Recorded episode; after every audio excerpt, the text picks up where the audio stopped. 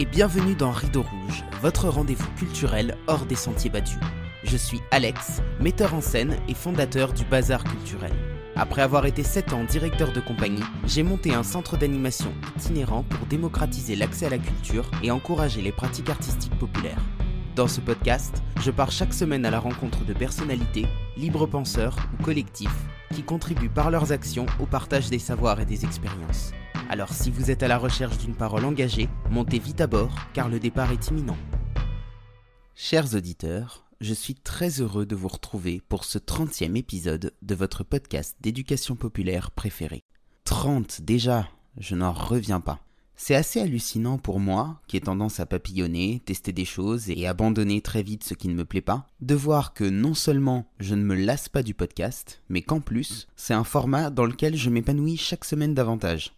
D'ailleurs, si les contenus vous parlent, sachez que je vais prochainement développer de nouveaux formats et qu'ils devraient vous plaire tout autant, si ce n'est plus. Trêve de plaisanterie. Nous avons un invité à découvrir et pas des moindres. Aujourd'hui, je vous emmène à la rencontre de René Biquel, dessinateur autodidacte et engagé. Si vous êtes adepte de la santé naturelle, vous avez probablement vu passer ses dessins sur la toile. Sans concession aucune, René dépeint avec humour les coulisses d'une société dont le progrès réside avant tout dans la mise en place d'un ordre mondial, dont il s'attache à démontrer les buts premiers et inavoués, la domination et l'exploitation des individus. Au cours de notre échange, nous parlerons santé, histoire, économie ou encore politique. Que l'on soit ou non d'accord avec lui, René est un libre penseur et il l'assume. Bonjour René, bienvenue. Bonjour, Vous allez bien? Très bien, merci. Super. Alors René, comme euh, je vous l'avais dit, je vais commencer par une petite question au hasard. Je raconte une anecdote qui me fait encore rire. Oh là, il y en a plein. Des anecdotes qui me font encore rire, ben, il y en a, il y en a eu, il y en a eu euh, hier. euh, Attendez, qu'est-ce qu'il y avait de spécial? Parce que hier, on était, on- parce que moi, j'organise des sorties depuis le Covid. Là, dans- on a un groupe de rencontres, on est dans les 300 personnes. Bon, dans les sorties en montagne, on est des fois entre 50 et 100. Effectivement, hier, il y a, plein d'anecdotes qui, étaient ri- rigolotes, si vous voulez, mais je cherche d'autres peut-être qui, qui, euh, euh, vraiment, qui m'ont vraiment fait rire. euh, il y en a beaucoup dans ma vie. hein. Et alors, laquelle je, je pourrais prendre, parce que là, vous me prenez un peu au dépourvu. Il y a des fois des situations un peu, un peu, oui, un peu rigolotes, des fois, dans lesquelles on se retrouve. hein, euh. Alors, anecdote, oui, euh, par exemple, de, marcher sur la glace, enfin, rire, on en rit toujours après, marcher sur la glace, et la glace, elle casse, et puis on se retrouve dans l'eau. Maintenant, bon, sur le coup, on en rit pas, mais, mais c'est des souvenirs qui restent, qui restent dans la tête. Hein. Maintenant, il y a peut y avoir des choses euh, plus rigolotes sur, sur le coup. Parce que hier, c'est vrai, hier, là, on a beaucoup ri, on a beaucoup. On a fait beaucoup de choses ensemble. c'est vrai que c'est important de, de, avec, ce qui se passe dans le monde act- actuel, que les gens se retrouvent, euh, des gens qui sont un peu dans la même mouvance.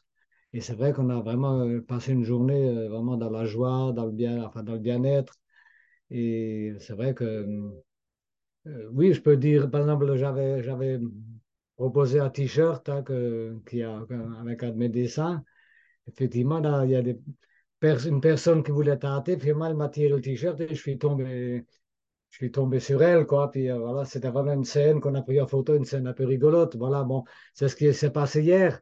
Maintenant, bon, il y aura peut-être des choses, euh, voilà, je sais pas si on peut peut-être passer à autre chose. Là, pour l'instant, il n'y a rien qui C'est me très bien, de... c'est très...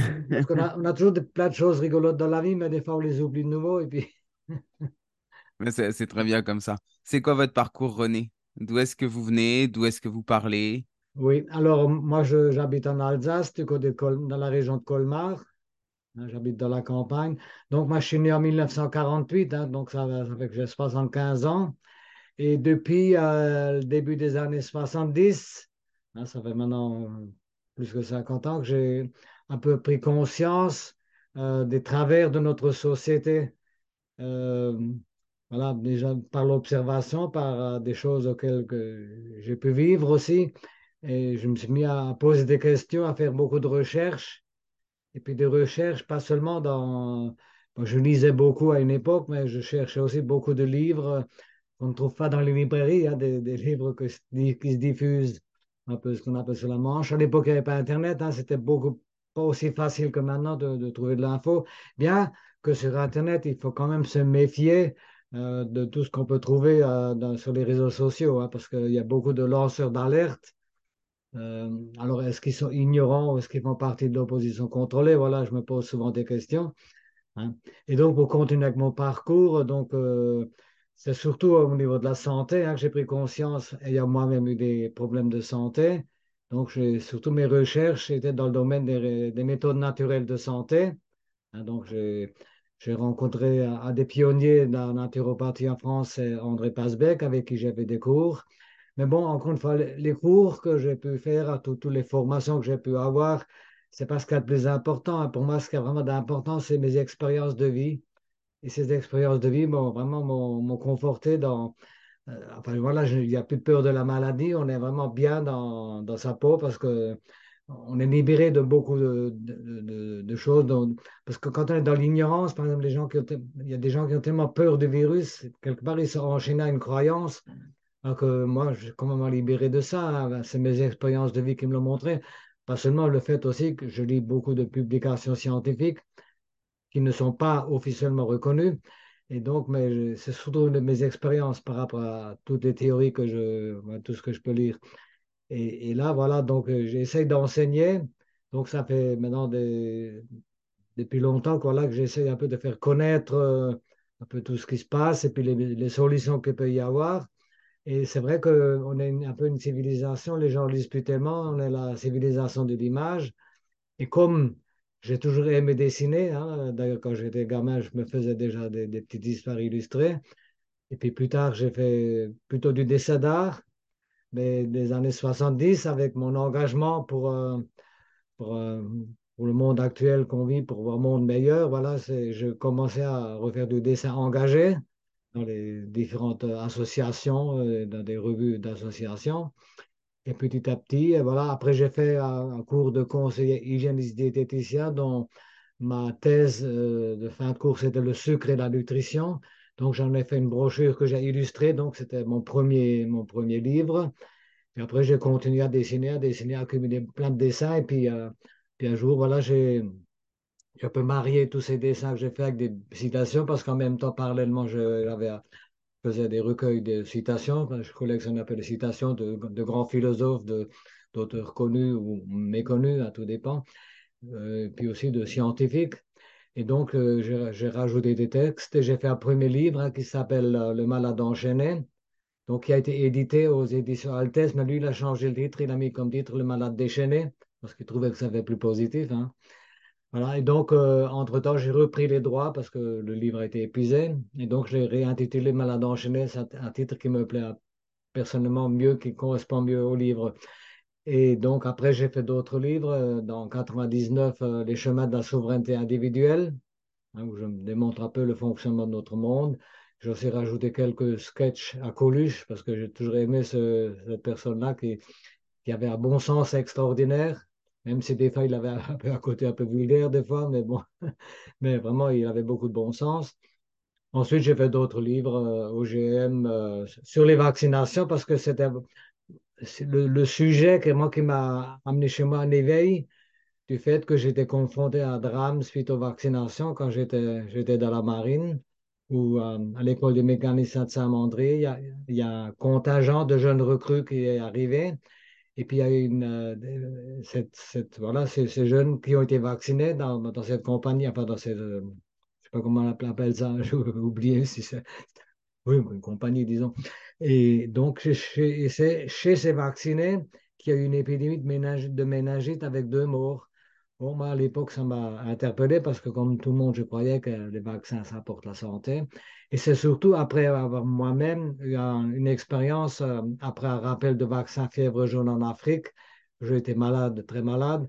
Mais heureusement, euh, j'ai pu faire une bonne fièvre et grâce, et maintenant, avec toutes les connaissances que j'ai par rapport aux méthodes naturelles de santé, je, je conscient que la fièvre, ça m'a évité d'avoir des séquelles parce que la fièvre, c'est vraiment un remède. hein, et ça, c'est quelque chose qui est connu depuis longtemps. Déjà en 1965, il y a un prix Nobel français qui avait fait des travaux pour montrer que la fièvre est excellente et que c'est, la fièvre annule les virus euh, et ça, ça permet une guérison plus rapide. Or, on continue toujours à, avoir peur de la fièvre, à faire baisser la fièvre pour, pour tout et n'importe quoi. Or, euh, or que la fièvre, c'est le remède. Et ça, c'est toujours très mal compris. Et je peux donner un exemple. Par exemple, si vous vous empoisonnez avec un champignon, vous allez faire de la fièvre. C'est une, réaction normale si vous avez une bonne vitalité. Mais si vous mourrez malgré la fièvre, c'est pas à cause de la fièvre. C'est malgré la fièvre que la fièvre n'aura pas été suffisante, ou si c'est une piqûre de serpent ou n'importe. Donc, alors, on a toujours attribué la, mort à, à la fièvre, alors qu'il y a d'autres facteurs qui jouent, quoi. C'est souvent, on tue souvent les gens en voulant baisser la fièvre avec du, avec- quand on donne trop de doliprane ou des choses comme ça. Il faut savoir que c'est des poisons très dangereux. C'est ce qu'on a d'ailleurs dit aux gens avec le début du Covid. Ah, restez chez vous, prenez du doliprane. Or, c'était encore un moyen de les rendre encore plus malades, hein, d'après toutes mes, tout ce que, toutes mes connaissances. Voilà. Peut-être, euh, je sais pas, je sais pas si tous les, enfin, les spectateurs euh, connaissent un peu les méthodes naturelles de santé. Enfin, il y a peut-être des Je émissions. pense que oui. Je Oui, pense que les bien. personnes qui écoutent ce, ce podcast sont un petit peu, euh, sont un petit peu au fait de ça. J'a- J'avais Voilà. déjà reçu euh, Mhm. des, des, des personnes qui sont dans le bien-être et qui ont une approche Mhm. aussi un petit peu euh, plus naturelle de la santé. Donc, enfin voilà, je sais que c'est des sujets qui, déjà, c'est des sujets qui moi m'intéressent et je pense que c'est des sujets qui intéressent aussi les auditeurs. Oui. Alors, effectivement, ce qui m'a toujours interpellé, quand j'ai parlé tout à l'heure de publications scientifiques qu'on ne reconnaît pas, qu'on ne veut pas reconnaître, hein, des, travaux très importants, parce qu'il y a toujours un, problème dans, notre monde hein, entre les découvertes qu'on fait et les moments qu'on met les choses en place. Il se passe des fois 20 ans ou plus, ou des fois ça ne se fera jamais, parce que ça dérange, parce que euh, j'ai quand même pris conscience qu'il y a une élite qui mène le monde, hein, euh, je mets élite entre guillemets, euh, depuis des générations qui nous pourrit la vie. Et aussi, je me suis beaucoup passionné pour l'histoire, l'histoire alternative, l'histoire parallèle, et je me suis rendu compte effectivement que tout ce qu'on nous raconte officiellement sur l'histoire, euh, comme la façon dont a été déclenchée la Première Guerre mondiale, par exemple, ou la Deuxième Guerre mondiale également, hein, c'est pas du tout ce qu'on nous dit officiellement. hein, tout ça, c'est toujours des gens qui tirent les ficelles derrière. Enfin, d'ailleurs, toutes les guerres, hein, il y a toujours au départ souvent des, attaques sous, faux drapeau euh, pour faire croire que, voilà, où, où il est l'ennemi. Et c'est souvent les pays qu'on a attaqués ces derniers temps.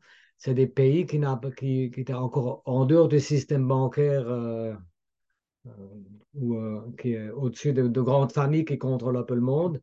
Et c'est tous ces pays-là qui sont attaqués, hein, qu'on a constaté que George Bush, a dit que c'était les, les forces de l'axe du mal. hein. Alors, en fin de compte, c'était plutôt l'axe du bien. C'est des gens qui ne voulaient pas rentrer dans le système. hein. On peut prendre l'exemple de Kadhafi, hein, qui a, qui a, qui est sorti de ce système contrôlé par, par les banques, euh, je peux dire Rothschild et compagnie, hein, donc, euh, et qu'il a donc euh, mis, le dinar sur la valeur or, enfin, qui voulait faire éno- énormément de choses. On l'a diabolisé, on l'a, attribué plein d'attentats, enfin, dans un monde de mensonges, de manipulations. Je, ne dis pas que c'était un saint non plus, je ne vais pas le défendre entièrement, mais tout ce qu'on a raconté sur lui, euh, tout ce qu'on lui a attribué à avoir organisé des, attentats et ainsi de suite, tout ça, c'est faux parce qu'il fallait, il fallait le détruire parce qu'il dérangeait.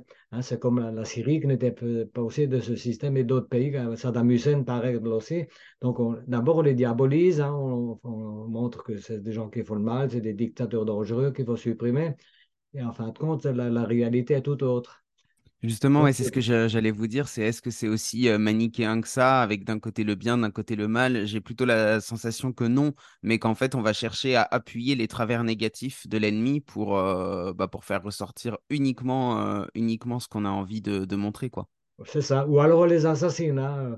On peut prendre un exemple en en Afrique de Thomas Sankara, président africain, qui voulait justement, qui a dans, un sommet africain à Addis Abeba, à, à de- demander aux pays africains de sortir également de ce système de la dette, hein, de, de, de, de- de devenir euh, souverain, de, plus en plus souverain, de fabriquer des choses eux-mêmes de les importer.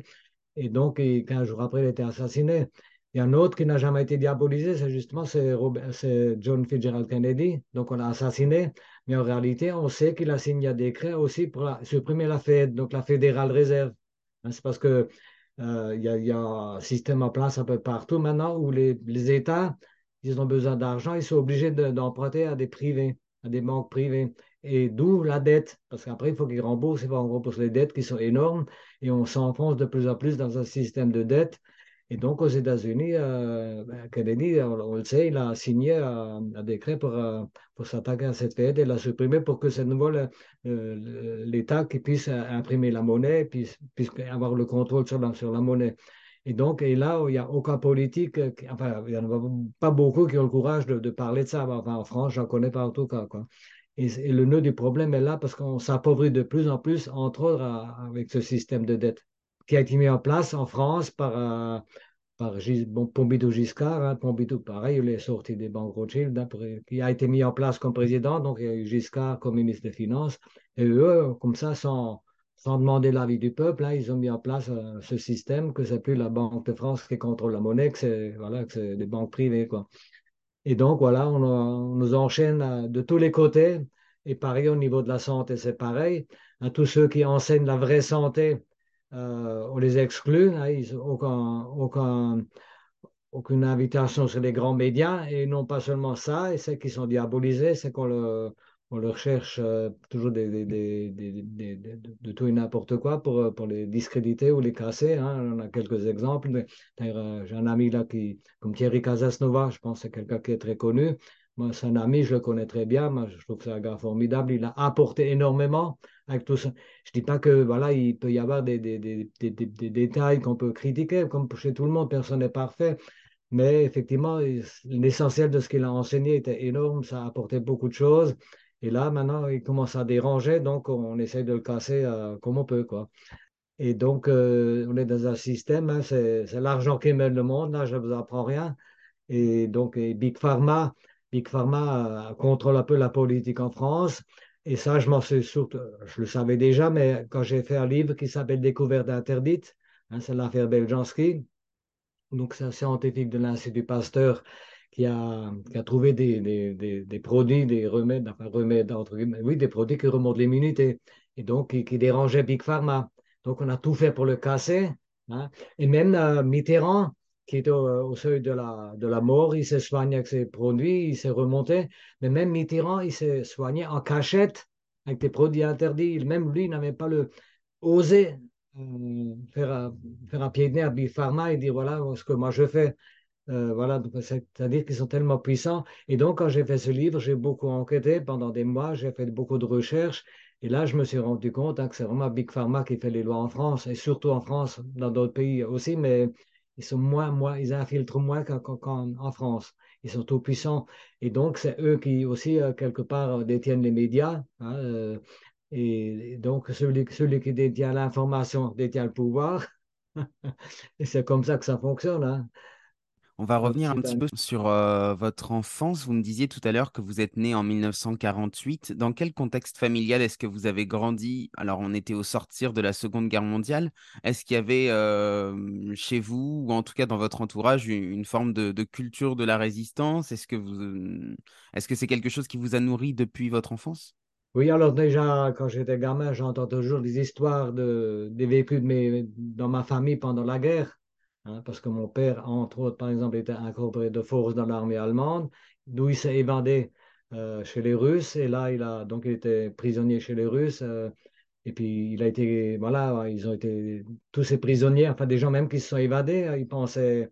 Donc mon père, quand il, est, il avait la possibilité de, signer pour retourner dans la première armée française, et il y, a, eu problème entre De Gaulle et Staline, je ne sais pas ce qui on ne sait pas ce qui s'est passé finalement on les a retenus en Russie, on les a fait travailler comme des esclaves, et puis voilà, il y en a, au moins plus que 9000 qui sont morts dans des conditions abominables, alors qu'ils avaient signé pour retourner dans la première armée française. Hein. Donc, euh, il y a des fois des choses bizarres. Enfin, moi, j'ai entendu toutes ces histoires d'enfants, et donc j'avais aussi dans ma famille des gens qui étaient dans la résistance aussi. Hein. Donc, euh, il y en a deux qui sont morts fusillés par les Allemands, un autre qui est mort à Buchenwald, mais on ne sait pas exactement dans quelles circonstances j'ai un oncle aussi, un frère à mon père, lui qui est mort sous un uniforme français, parce que l'Alsace, on a toujours été pris entre, entre la France et l'Allemagne.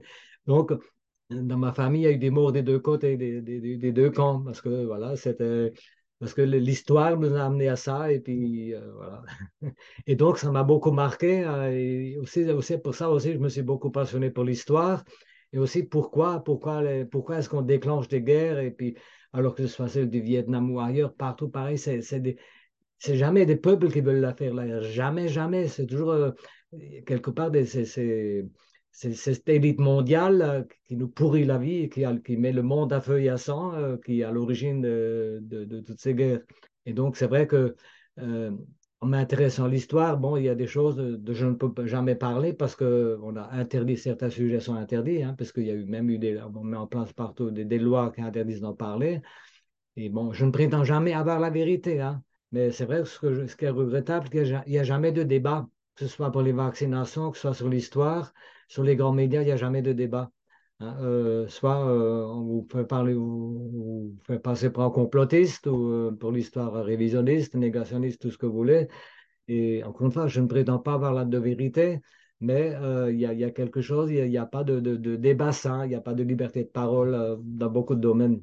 Et donc, moi, j'ai connu les années 60-70 euh, dans ma jeunesse. Et bon, j'ai donc déjà dans les années 70, j'étais comme déjà adulte. et donc, je me rendais. À l'époque, euh, on vivait quand même différemment. Je- jamais j'aurais pu croire euh, qu'on vivra dans un monde de voir de ce qui se passe actuellement. Des fois, euh, on voyait des films de science-fiction où il se passe des choses bizarres, où justement, il y a une élite qui mène mener le monde, mais bon, pour nous, c'était de la science-fiction, hein, on ne pensait jamais. Nous, on croyait beaucoup que le progrès technique allait vraiment améliorer nos, conditions de vie. Et puis, c'est vrai qu'à l'époque, il n'y avait pas de chômage. hein, vous il y a un travail qui ne vous plaisait pas, vous, pouvez changer très, très facilement de travail, vous trouvez très facilement du travail ailleurs. C'était vraiment une période de prospérité. D'ailleurs, il y a beaucoup de gens qui, venaient de s'installer pour travailler en France, hein, parce que je me rappelle dans mon enfance, j'ai beaucoup de copains italiens euh, et tout ça qui, qui, parlaient mal le français. On leur apprenait des fois à parler mieux français.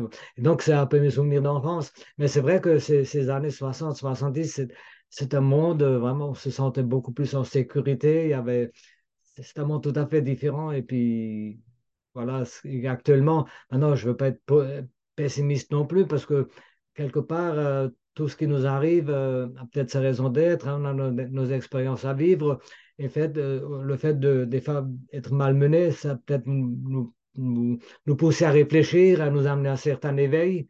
hein. Euh, D'ailleurs, euh, j'ai rencontré aussi des personnes après le Covid euh, qui m'ont dit, eh ben, ils je me suis laissé vacciner, mais je me suis fait avoir. Mais là, ils m'auront plus parce que maintenant, j'ai compris. Donc, il y a quand même des gens qui sont aussi éveillés à travers le mal. Malheureusement, hein, c'est comme disent les grands sages, hein, ce, que tu ne veux pas apprendre par la sagesse, ben, tu l'apprendras par la douleur. Et des fois, on fait des expériences douloureuses pour apprendre, malheureusement. Il vaudrait des fois mieux apprendre par la sagesse, mais Est-ce que c'est plus compliqué aujourd'hui de penser hors du cadre, ah compte tenu de cette société euh, qui est, qui est de plus en plus oppressive? ah oui, ah, actu- actuellement, oui. Ah oui. Dans- dans- par le passé, on pouvait parler beaucoup plus librement. C'est vrai que dans le, par le passé, il n'y avait pas Internet, mais il y avait, avait pas toute cette censure, parce qu'on trouvait quand même encore des livres, même en bibliothèque, dans les librairies, euh, des livres très, très subversifs, si vous voulez. Mais actuellement, c'est, si vous, parce que moi, quand, quand j'écris, euh, je fais, mes livres, hein, bon, genre, je, aussi, je parle aussi un peu de, développement personnel, euh, de- mais je- j'en- j'entame aussi des sujets euh, graves par rapport à, à la santé. Mais effectivement, des fois, je, suis obligé euh, presque de m'auto-censurer pour rester crédible aussi pas pour me faire attaquer non plus. Parce que maintenant, vous êtes attaqué très facilement dès, dès que vous dérangez, euh, surtout quand vous dérangez Big Pharma.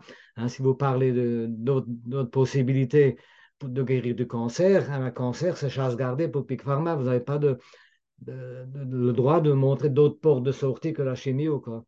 Et ça, il y a une censure énorme euh, à ce niveau-là. Et puis d'ailleurs, euh, moi, j'ai fait des vidéos qui ont été supprimées, hein, où j'étais, surtout quand je parlais du Covid. hein, d'ailleurs, j'ai été une fois invité par une grande librairie à Strasbourg. Et puis c'était un moment du Covid. hein, puis voilà, j'ai, j'ai parlé de ce sujet-là, mais bien sûr, de sujet euh, autrement que le, ce qu'on aura, du narratif officiel. Ben, la vidéo, elle est restée une demi-heure en ligne, elle a été supprimée. hein. Et donc, voilà, donc il y a, il y a vraiment de la censure euh, parce que, euh, y en a qui ne veulent pas qu'on, que les gens, que, voilà, qu'on sache la vérité. Est-ce que vous connaissez le travail de Daumier, le caricaturiste? Non, non. C'est un, un caricaturiste qui, au 19e siècle, euh, bah, faisait euh, des dessins euh, très engagés. Il avait notamment, je pense que vous le, vous le connaissez, il avait peint le roi Louis-Philippe sous la forme de poire, Ah oui, voilà, oui, je vois, oui, oui. C'est vrai que et, le nom, qui est un caricaturiste Voilà, ouais, ouais. politique. Voilà, c'est ça, ouais, ouais, ouais, ouais. Non, effectivement, moi, je, bon, c'est vrai que je, dessine quand même aussi des hommes politiques dans, dans, mon livre Découverte interdite. J'avais quand même fait des caricatures de certains politiciens. euh, et j'ai même pris des risques, hein, parce que j'ai quand même dit des choses sur eux qui étaient... D'ailleurs, on m'avait dit, mais fais attention, fais attention à ce que tu fais, parce que souvent, c'est des gens qui sont dans la franc-maçonnerie, qui sont puissants quelque part, hein, qui ont des entrées partout, qui peuvent vous faire descendre facilement. hein.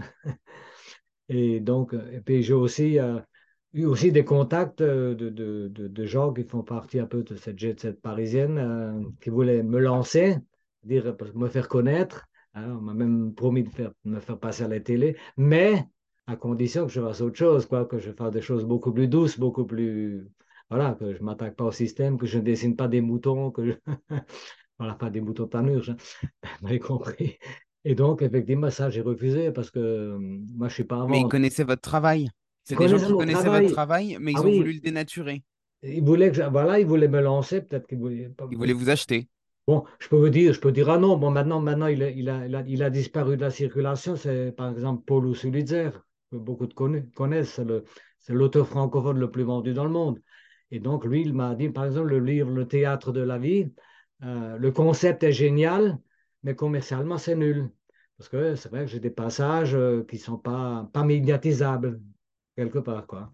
Alors, il voulait refaire le livre, mais j'ai senti que je devais être son, son, un peu son, son serviteur. Enfin, disons que c'était lui qui prenait les commandes. Je- Voilà, je ne suis pas à vendre, quoi. Parce que lui, effectivement, il voulait peut-être profiter de, de, enfin, de, de ce que je sais faire, ah ben voilà, que, la que j'ai la chance de pouvoir faire, et je remercie de pouvoir faire ça. Je suis très heureux là-dedans, hein, de pouvoir euh, enseigner par l'image et l'humour.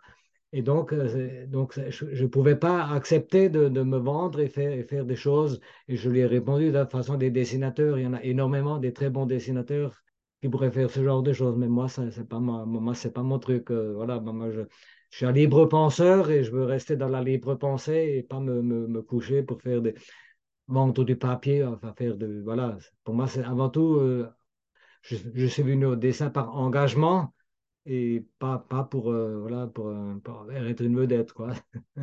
Quelque part, c'est important de se faire connaître parce que, effectivement, pour faire passer le message, il faut être connu. Justement, comment est-ce que vous vous êtes fait connaître du grand public, du coup?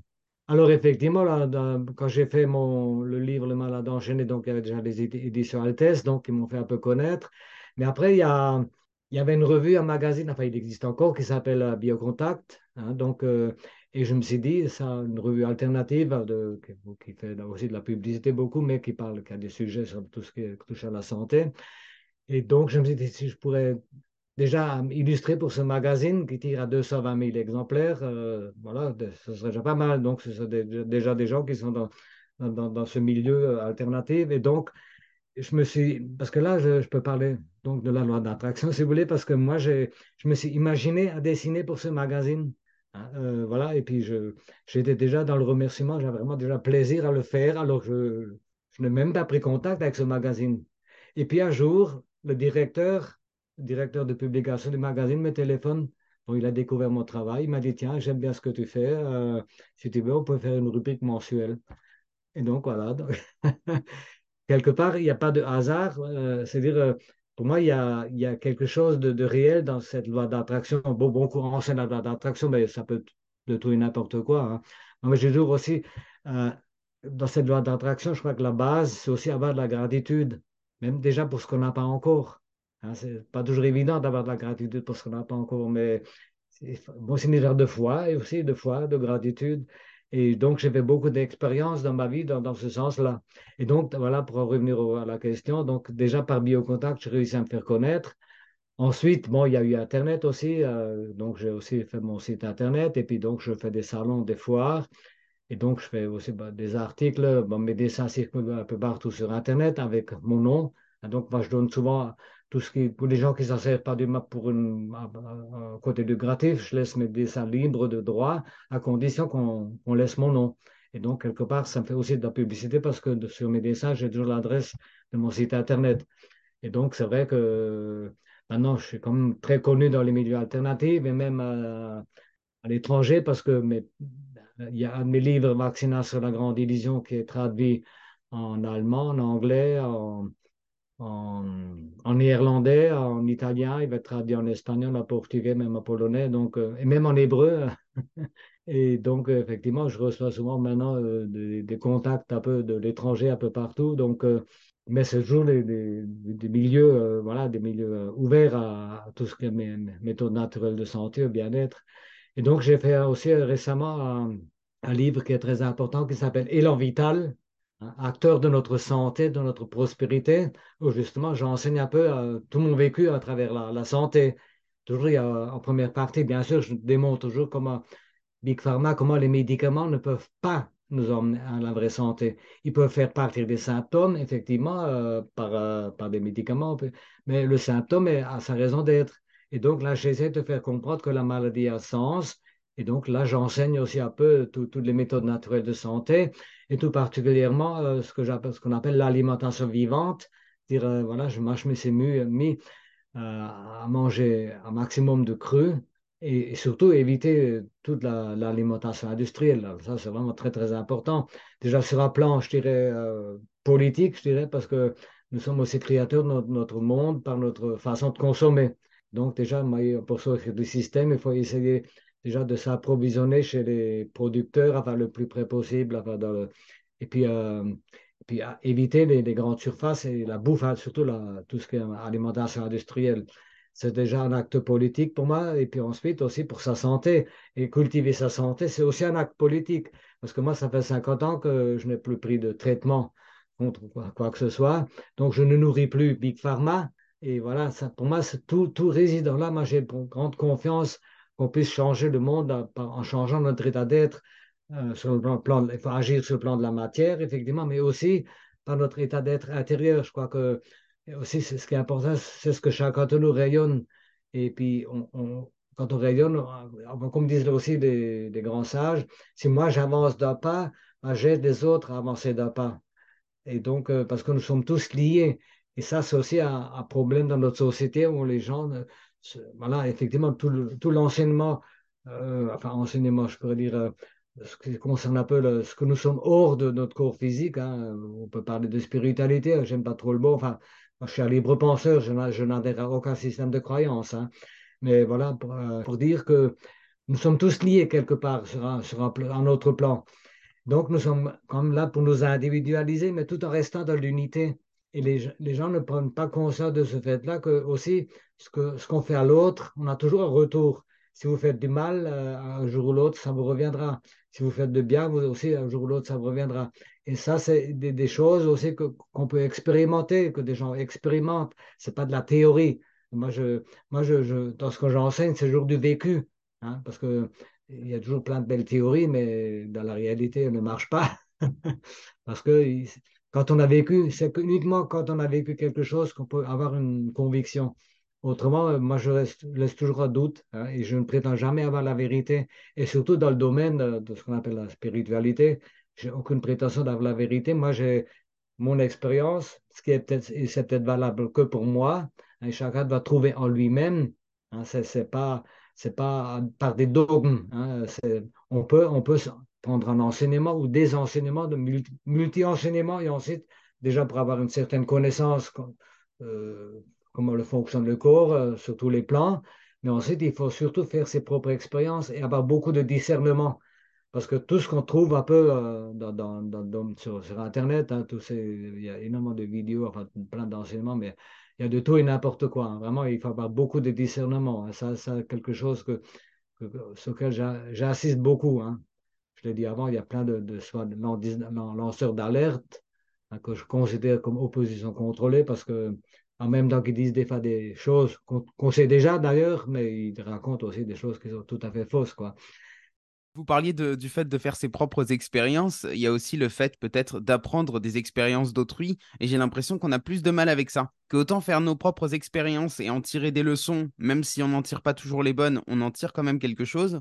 En revanche, le fait que les autres puissent faire des expériences et que du coup on puisse se les approprier, euh, et ben ça c'est beaucoup plus compliqué. Alors qu'en fait on est au, on est au 21e siècle, il y a eu des, des, centaines de milliers, de millions de personnes, euh, de milliards même qui sont passés avant nous, avec mmh. tous les livres qui ont été écrits, avec tout, euh, les, toutes les vidéos qui ont été faites, même ne serait-ce que ces dernières années sur euh, les, les 50 dernières années, on pourrait apprendre beaucoup de choses aussi euh, des autres. Mais en fait, euh, quelque part, on a l'impression que ça n'arrive qu'aux autres. Et du coup, on ne tire pas des enseignements non plus de ce que vivent les personnes qui sont autour de nous. Ben si, c'est important aussi de, de, prendre en considération les expériences des autres. Aussi, déjà, ça peut nous servir déjà parce que voilà, ce que l'autre a vécu, ça peut aussi m'arriver. Hein, puis, et puis, quelque part, moi, je pense que dans tout ce qui nous arrive, il y a déjà toujours une cause. Hein, puis, voilà. Et puis, et je vois aussi à travers des expériences négatives qu'ont vécu certains, moi, je, peux aussi décerner la cause et puis aussi les aider dans, ce sens-là. On a aussi des gens qui font des très belles expériences positives sur la santé, sur l'auto-guérison. Effectivement, là, je prends en considération. Et donc, on a, là, j'ai aussi envie d'expérimenter ce que l'autre a expérimenté parce que euh, quand je vois quelque part qu'il s'est amélioré sur un plan physique, hein, quand je vois qu'avant il avait des gros problèmes, qu'il avait vraiment un visage de, malade, et maintenant il rayonne, donc effectivement, c'est que son expérience est positive. Et donc là, on a envie de la recopier. Hein, voilà, c'est, logique. Mais même sur un côté négatif, je veux dire, si quelqu'un, euh, on va prendre un cas concret, euh, quelqu'un qui, dans son boulot, vit une expérience négative vis-à-vis -vis de sa hiérarchie, on va avoir du mal peut-être à pas s'identifier à cette expérience, mais en tout cas à en retirer les leçons que lui en a tirées. Parce qu'en fait, quelque part, ce serait assez facile si on faisait ça de, bah, de se rendre compte en fait que les, systèmes de pouvoir sont les mêmes partout, qu'il y a à chaque fois des personnes qui se retrouvent dans des postures dans lesquelles elles vont abuser des autres. en fait, des, éléments et des exemples, on en a foison autour de nous. Mmh oui, effectivement, oui, mais bon, encore une fois, moi, je dis toujours qu'il y a aussi ce qu'on émane. Et quand on a des, problèmes avec l'autre, euh, ou l'autre il a des problèmes avec la hiérarchie ou n'importe, c'est aussi quelque part euh, ce qu'il il a en lui aussi, qui, ça, joue énormément. Hein. Et donc, quand on change intérieurement, l'extérieur change aussi. Hein. Et donc, euh, par exemple, quand pendant le confinement, je j'ai pas respecté, il y a des gendarmes qui m'attrapaient. Mais bon, j'avais une attitude, je ne m'adressais pas au képi. Hein, je, parlais, je parlais euh, entre, entre êtres humains et puis voilà, j'ai joué un peu euh, au gamin innocent, enfin sans, euh, oui, comment dire, voilà, je suis resté bien et puis je me suis adressé pas gentiment avec eux parce que j'allais chercher de la sève de boulot. Et donc, je leur ai montré la bouteille de la sève de boulot. Je savais, en ce moment, avec ce temps de pandémie, c'est important, ça remonte l'immunité. Bon, j'ai un peu rigolé avec eux, et puis finalement, ils m'ont laissé partir. ils ne m'ont pas verbalisé, quoi. Donc, effectivement, notre attitude intérieure euh, joue beaucoup euh, sur l'autre, sur l'extérieur. Hein. L'extérieur est souvent le reflet de notre, intérieur à, tous les niveaux. Et ça aussi, euh, j'ai remarqué quand, quand l'intérieur change, l'extérieur change. Et puis voilà, bon, quand moi je me suis construit un petit paradis, j'ai un grand jardin à verger parce que j'ai beaucoup de casquettes, hein, je suis arboriculteur aussi. Et c'est vrai, c'est des choses, voilà, que je me suis aussi déjà imaginé. Et ensuite, avec les années, je me suis construit ça.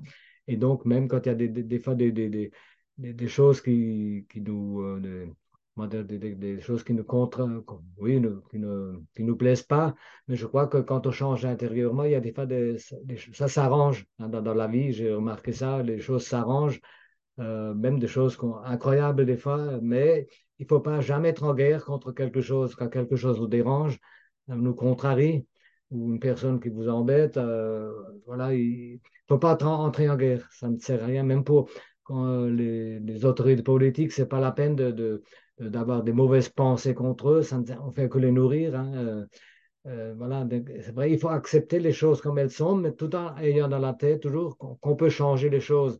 Mais avant tout, c'est toujours en se changeant soi-même. Et je dis toujours que le meilleur service que je peux rendre au monde, c'est d'être bien moi.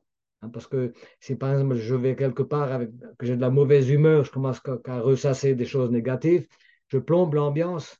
Et si je viens dans quelque part et je suis joyeux, heureux, je parle de choses positives, eh ben, l'ambiance sera tout à fait différente. Et c'est ça qui est aussi important pour la transformation du monde.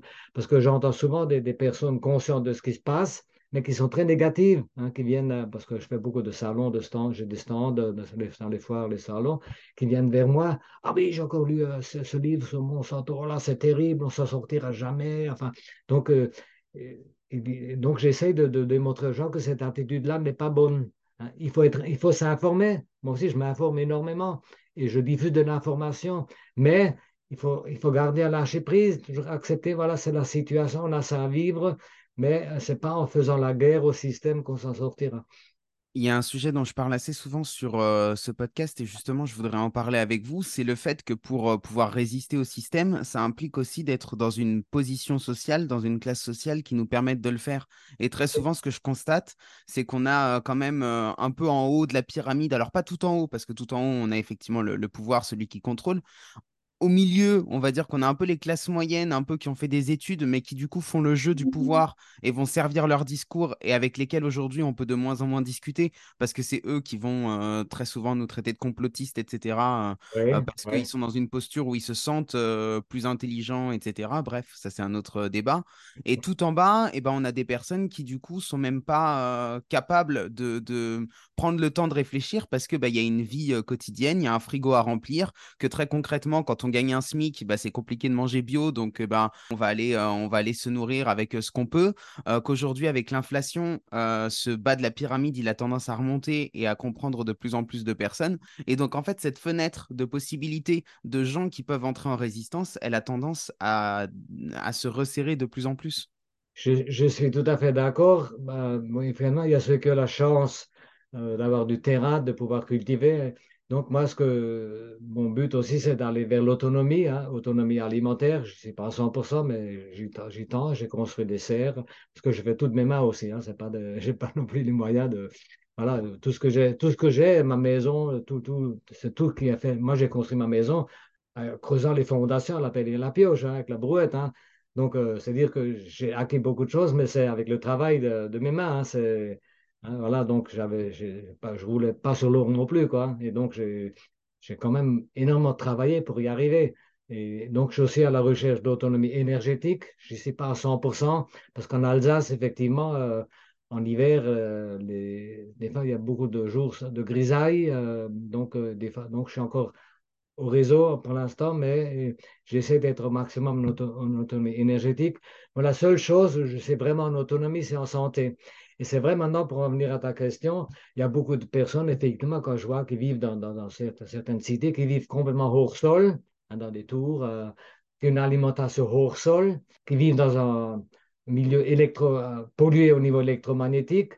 Effectivement, c'est déjà très difficile pour eux déjà pour, faire une démarche pour, pour, la santé. Déjà, effectivement, quand on n'a pas trop les moyens, c'est encore plus difficile. C'est vrai que, mais il y a toujours cette possibilité de changer sa manière de consommer d'aller plutôt sur les marchés voir les producteurs. Euh, et puis même, on peut aussi se nourrir sainement. Bon, c'est vrai qu'on vit dans une grande ville, c'est plus difficile. Dans la campagne, on peut aller trouver beaucoup de plantes sauvages, hein, parce que le légume le plus riche, hein, c'est l'ortie, hein, qui est très complet. on peut trouver ça dans sauvage. Donc, euh, effectivement, euh, je comprends que pour, le gros problème aussi dans la masse, c'est l'ignorance. Oui, effectivement, il y a une masse qui est complètement ignorante. Maintenant, dans la, dans le milieu de gens plus instruits, je dirais, dans le milieu euh, euh, scientifique ou n'importe, les gens peuvent être tout aussi idiots et manquer de bon sens. Parce que les études spécialisées, des fois, j'ai l'impression que ça sclérose les cellules de la réflexion et du bon sens. Parce que quand on discute avec quelqu'un qui prétend marcher la science, mais qui n'a aucun bon sens, hein, on m'a déjà dit oui, mais moi, j'ai jamais ouvert un livre de biologie, mais je n'ai pas besoin d'étudier la biologie pour être en bonne santé. Moi, je suis à l'écoute de mon corps, je sais comment il fonctionne. Donc, euh, voilà, je sais de quoi je parle. Hein, il n'y a pas besoin de, se remplir le crâne avec plein de connaissances théoriques. Ça, ça, peut servir, mais il ne faut pas rester là-dedans parce que ce manque de bon sens, j'ai vraiment plusieurs fois constaté, j'ai des gens très instruits. Quoi le chemin vers l'autonomie, que ce soit en termes euh, de santé, d'alimentation, d'énergie, pour vous, c'est la voie du, futur, du futur souhaitable? C'est ça. Et donc maintenant, il y a quand même une aspiration chez beaucoup, beaucoup de gens de retourner à la Terre. Hein. Ça, je le constate de plus en plus. Hein. Mais le problème, euh, c'est très difficile, surtout en France, on a un organisme qui s'appelle la SAFER. Et moi, j'ai constaté plusieurs fois dans mon village, quand a quelqu'un bon, qui, a, a un certain âge ou qui est décédé, il y avait un verger à vendre. Il y a beaucoup de personnes qui rêvent d'avoir un verger familial, qui voudraient l'acheter, mais la SAFER la donne en priorité à un agriculteur qui a déjà 100 hectares de maïs. Et la première chose qu'il va faire, il va arracher le verger pour mettre encore un peu plus de maïs. Et ça, c'est un gros problème en France, enfin, dans d'autres pays, il y a aussi des organismes de ce genre-là, et effectivement, qui empêchent les particuliers d'avoir du terrain euh, pour, euh, pour, essayer de vivre un peu en, autonomie, enfin, avoir déjà avoir quelques légumes ou des fruits euh, qu'ils cultivent eux-mêmes. Et c'est beaucoup, beaucoup de gens rêvent de ça, mais il y a un gros obstacle en France parce que c'est toujours celui-là qui a déjà qui reçoit encore et le petit qui voudrait un petit peu ne reçoit pas. Hein, enfin, reçoit, il ne peut, pas l'acheter. Voilà. Et donc, c'est vrai, c'est un obstacle, mais je pense que les choses vont se transformer à, tous les niveaux. Moi, je vois aussi, même dans, au niveau des, des, hauts fonctionnaires, il y a aussi des gens qui prennent conscience de ce qui se passe, qui voudraient aussi un autre monde. Dans, tous les niveaux, il y a des gens qui rêvent d'un autre monde. Et puis nos rêves sont là pour être réalisés. Hein. Comme disait Saint-Exupéry, fais de ta vie un rêve et de ton rêve une réalité. Est-ce que vous voulez bien nous partager une expérience de santé qui a été significative pour vous? Oui, par exemple, moi j'avais un problème d'épaule euh, parce que moi j'ai commencé à manger différemment depuis les début des années 70 où j'étais même végétarien, végétalien, où à l'époque c'était pas la mode, hein, vegan c'était vraiment euh, très, très marginal, où je me faisais même euh, un peu pour fou fou. Ensuite j'ai mangé un peu trop de céréales à cette époque-là, et puis après pas rester vegan, j'ai commencé à manger un peu du fromage, des œufs, puis même un peu beaucoup de fromage. D'ailleurs, j'avais créé un groupement d'achat parce qu'à l'époque, il n'y avait pas encore de biocoop hein, pour acheter des bio moins chers que dans les magasins. Et donc, on faisait venir des meules de comté du, Jura, euh, on cherchait même de faire nous-mêmes, qu'on distribuait, distribuait un groupement d'achat. Et donc, c'est une époque où c'est moi qui, c'est nous qui nous en occupions pour les distribuer. Il restait toujours beaucoup de fromage arabe, et donc j'en mangeais beaucoup. Et j'ai eu des problèmes euh, d'articulation en mangeant euh, ce genre de, trop de ce genre de produits, et puis aussi trop de céréales à l'époque. Hein. Je ne mangeais pas cru encore à l'époque. Et donc, euh, j'avais de plus en plus de problèmes, euh, de douleurs un peu, dans surtout à, l'épaule, et puis l'épaule gauche me, faisait mal en permanence et je ne pouvais plus m'en servir. Et surtout que moi qui travaille beaucoup, en hiver, je fais du bois en forêt, je travaille avec la tronçonneuse, donc j'ai toujours un petit peu handicapé pour porter des bois selon les gestes que je faisais. Et puis, quand j'ai mangé cru, quand j'ai, parce que là, je sentais qu'il fallait que je change quelque chose, parce que je ne voulais pas éternellement euh, souffrir de, cette épaule. Et donc là, je me suis vraiment mis à l'alimentation crue.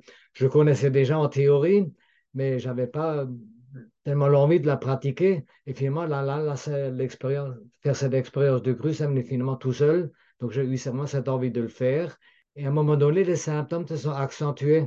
Et là, j'ai très bien compris, c'est parce que quand le corps reprend plus de vitalité, ben, il fait tout pour éliminer euh, ce, qui, ce, qui, l'encombre des produits, des choses, des, des, poisons, enfin des toxines qui l'encombrent. Et souvent, les, les, les, symptômes peuvent s'accentuer, effectivement. Et donc, euh, ensuite, j'ai aussi euh, d'autres choses, les bains chauds, les bains froids, les bains glacés. Et puis, mon problème, il est parti. Mais alors, j'ai une épaule toute neuve. Hein, tout, elle s'est régénérée, mes articulations se sont régénérées. Aujourd'hui, à 75 ans, moi, je peux sauter, courir, grimper euh, comme à 20 ans. Hein, et je peux faire euh, des, courses à pied avec des, gens beaucoup plus jeunes. Euh, je peux même être leur père. Et des fois, je, voilà, j'aime bien un peu briller devant eux. Puis voilà, donc, j'arrive à des performances physiques que je ne pensais pas possible à, mon âge, à 75 ans, que je puisse encore les faire. Quoi. Et ça, ça a été vraiment une, très belle expérience, hein, arriver à cette alimentation vivante. Bien sûr, il y a aussi tous les facteurs naturels de santé qui sont la respiration. Euh, voilà, moi, l'expérience des bains chauds aussi. Comme on a, comme on a des capteurs solaires en été, on a souvent trop d'eau chaude. Et donc, j'ai pris des bains chauds. Donc, à l'époque où j'avais surtout mon problème d'épaule, des bains chauds dépuratifs, où je, mets je mettais des produits alcalins dans l'eau que je fabriquais moi-même à partir de la cendre de bois ou n'importe. Et donc, ça, ça a été vraiment, vraiment bienfaisant. Et surtout aussi faire de, j'ai appris ce qu'on appelle la méthode Wim Hof, hein, ça, qui, a, qui, a montré que, que, le froid est des fois salutaire. Moi, une période, moi, quand je voyais ces gens des pays nordiques ou en Sibérie qui se lançaient dans, qui cassaient la glace pour entrer dans l'eau, je me suis dit, des, ce, sont des surhumains. Bon, maintenant, moi-même, en hiver, j'ai des baignoires dehors, je casse la glace pour prendre des bains glacés. Et vraiment, c'est très vivifiant, ça, ça, ça, ça, donne beaucoup d'énergie, ça fait remonter l'immunité, c'est incroyable. Et donc, c'est toutes ces expériences qui m'ont délivré de ce problème d'épaule. Et puis maintenant, voilà, je, je me sens rajeuni. Si vous aviez le pouvoir de changer le monde, si vous aviez une baguette magique, par où est-ce que vous commenceriez? Ben Déjà, avoir un grand média qui informe les gens, qui informe, ou tous les gens qui sont pour l'instant mis de côté, qui ont des belles choses à apporter, hein, qui puissent avoir un média qui dépasse tous les autres, hein, tout côté TF1, tout ça, ça ne vaut plus rien, ou que même ces chaînes-là vont être obligées. Moi, si j'étais président, déjà, euh, toutes les chaînes qui font de la désinformation, ben, je les je les mettrais à l'amende ou je les censurerais ou je les. Voilà. Et voilà, qu'il n'y a, plus que de la bonne information qui puisse passer et les autres, ils seraient ça, qui, qui trichent, voilà, soient sanctionnés. Et donc, parce que pour moi, le gros problème de base, c'est l'ignorance. Donc voilà, et vraiment, il faut. ce serait mon rêve, un grand média où tous ceux qui peuvent pas s'exprimer puissent s'exprimer. Voilà.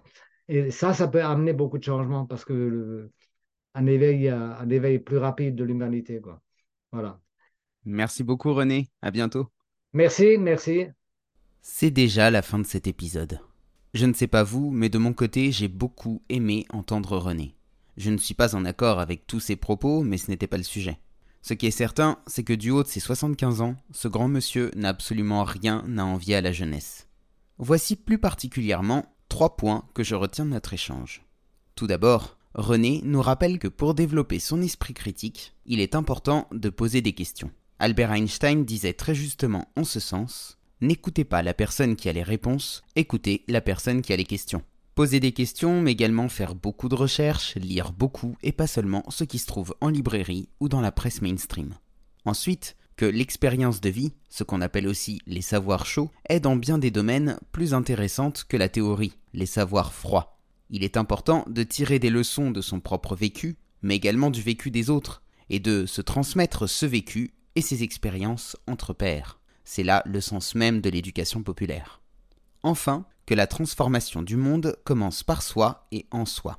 Il est important, quand on adopte un mode de pensée alternatif ou à contre-courant, de clarifier sa posture intérieure et son rapport au monde, car il y a des choses sur lesquelles nous n'avons aucun contrôle. Je suis tenté de vous proposer une autre citation, cette fois-ci de Marc Aurèle, pour appuyer les propos de René.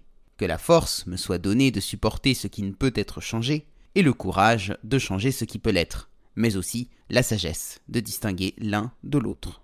Si le podcast vous a plu, n'oubliez pas de lui laisser une note positive et de vous abonner si ce n'est pas déjà fait. Et pour celles et ceux qui veulent suivre le travail de René, je vous mets tous les liens dans la description.